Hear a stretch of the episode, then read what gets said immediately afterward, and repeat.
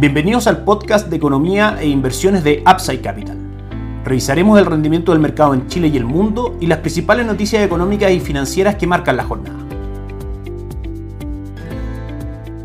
Muy buenas tardes, ¿cómo están ustedes? Miércoles 8 de junio de 2022, soy Ramiro Galeano, fundador de Upside Capital y les doy la bienvenida a otra edición más de mercados en Upside Capital el día de hoy, un poco más tarde de lo acostumbrado, dada la cantidad de noticias que tuvimos entre ayer en la tarde y hoy en la mañana. Estábamos analizándolas, por supuesto, viendo cuál va a ser el impacto en los mercados para poder transmitirlas de mejor manera. Damos comienzo entonces a la edición del podcast del día de hoy, comentando las noticias del mercado local en orden cronológico. El día de ayer, el Banco Central de Chile anunció un alza de 75 puntos base de su tasa de política monetaria del 8.25, lo ubica en el 9%, en línea con lo que había arrojado en cuanto a expectativa la encuesta de operadores financieros y por debajo de lo que el Grupo Política Monetaria aconsejó al Instituto Rector. Recordemos que el Grupo Política Monetaria veía correcto un aumento de 125 puntos base en la tasa política monetaria, se sube solamente 75 y se ubica, como decíamos, en el 9%, el nivel más alto en dos décadas. En cuanto a algunas cosas importantes del comunicado, comenta que se requerirán mayores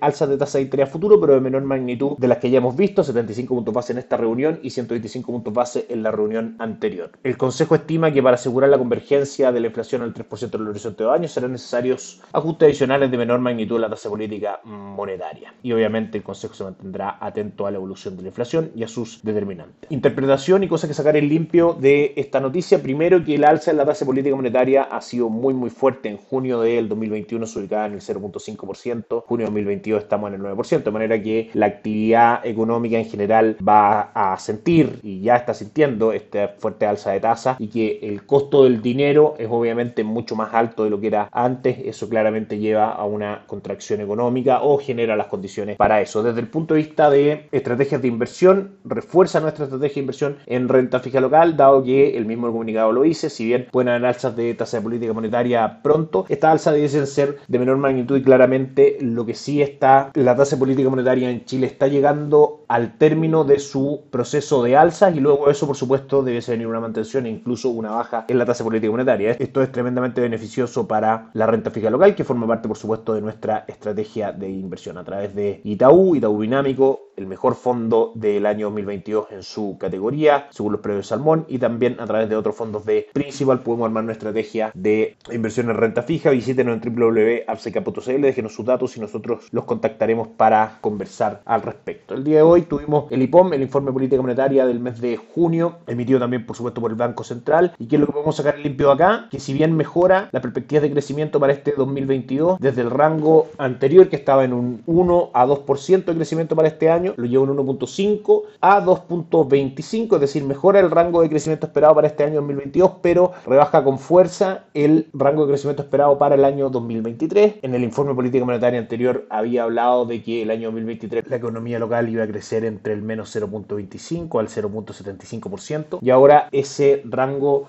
lo disminuye aún más a un crecimiento esperado para el próximo año entre un menos 1% y un 0%. Para el 2024 mantiene las proyecciones de crecimiento del Producto Interno Bruto entre un 2.5 y un 3.25%. Respecto a la inflación, la ve llegando al 13% probablemente durante el tercer trimestre de este año. Sabemos que debiese seguir aumentando, pero ya con una fuerza mucho menor en esta segunda parte del año. La ve terminando durante el 2022 en torno a un 10%, lo que obviamente es bastante superior a lo que mostraba en su informe de marzo. Ve que hacia el 2023 y 2024 habrá un descenso en la inflación y que por supuesto se ubicará en torno al 3% para 2024, que recordemos es la meta del Banco Central, ubicar la inflación, las expectativas inflacionarias a 24 meses en un rango entre el 2 y el 4% con una meta en el 3%.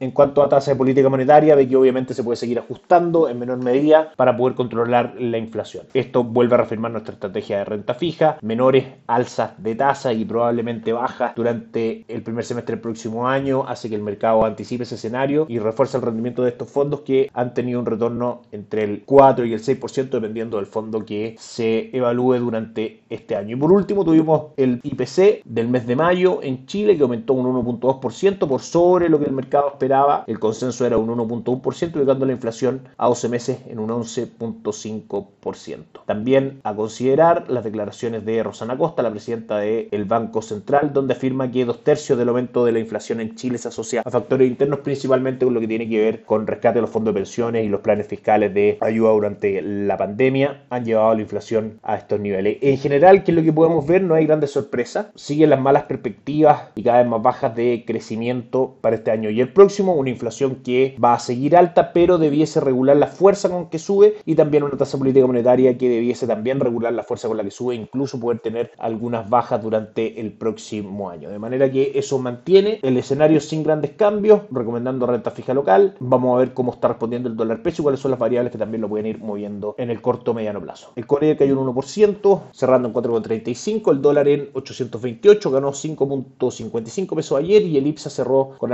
del 0.49%, llegando a 5.358 puntos. Mercados extranjeros, ayer buen día para Wall Street, que fue de a poco durante el día ganando terreno y cerró con retornos bastante interesantes. El Dow Jones arriba un 0.8%, Standard Poor's 500 0.95% de alza y Nasdaq 0.94 también arriba. La jornada en Europa no fue tan positiva, cerró con un 0.83 ayer y el Bovespa cayó el índice de Brasil un 0.11%. Dentro de las principales noticias del internacional, tuvimos Producto Interno Bruto de la zona euro que marcó un avance anual del 5.4% por sobre el 5.1% que se esperaba y por sobre el 4.7% de la medición anterior. De manera que si bien esto puede hacer retroceder a los mercados en el cortísimo plazo, dado que una mayor expansión del Producto Interno Bruto puede generar una mayor presión inflacionaria, en el largo plazo y económicamente hablando una buena noticia porque significa que Europa también está mostrando cifras, al igual que Estados Unidos, de estar preparada para poder soportar un proceso de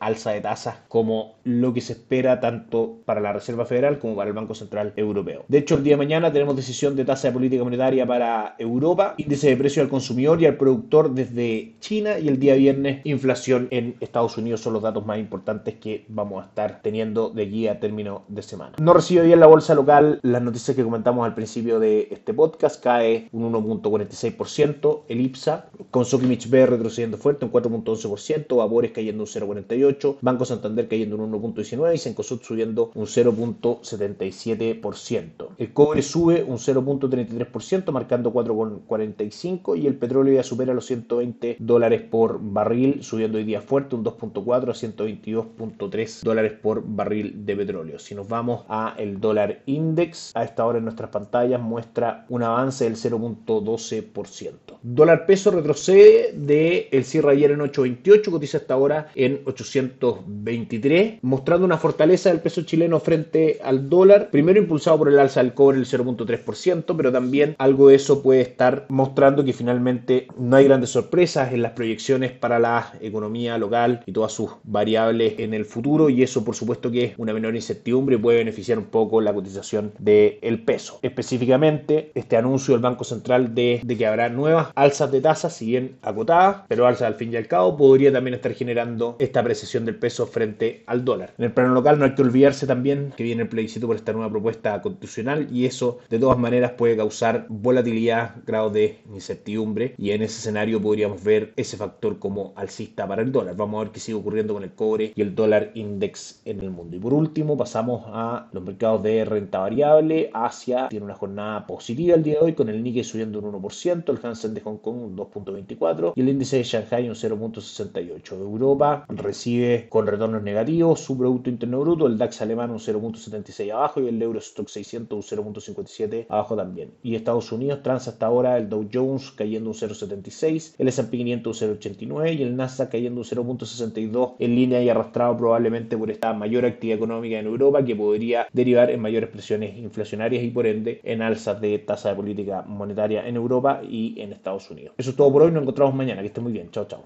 Gracias por escuchar el podcast de Economía Inversiones de Upside Capital. Te invitamos a visitar nuestro sitio web www.upsidecap.cl y contactarnos para brindarte una asesoría objetiva, sin sesgo y con una mirada global para tus inversiones.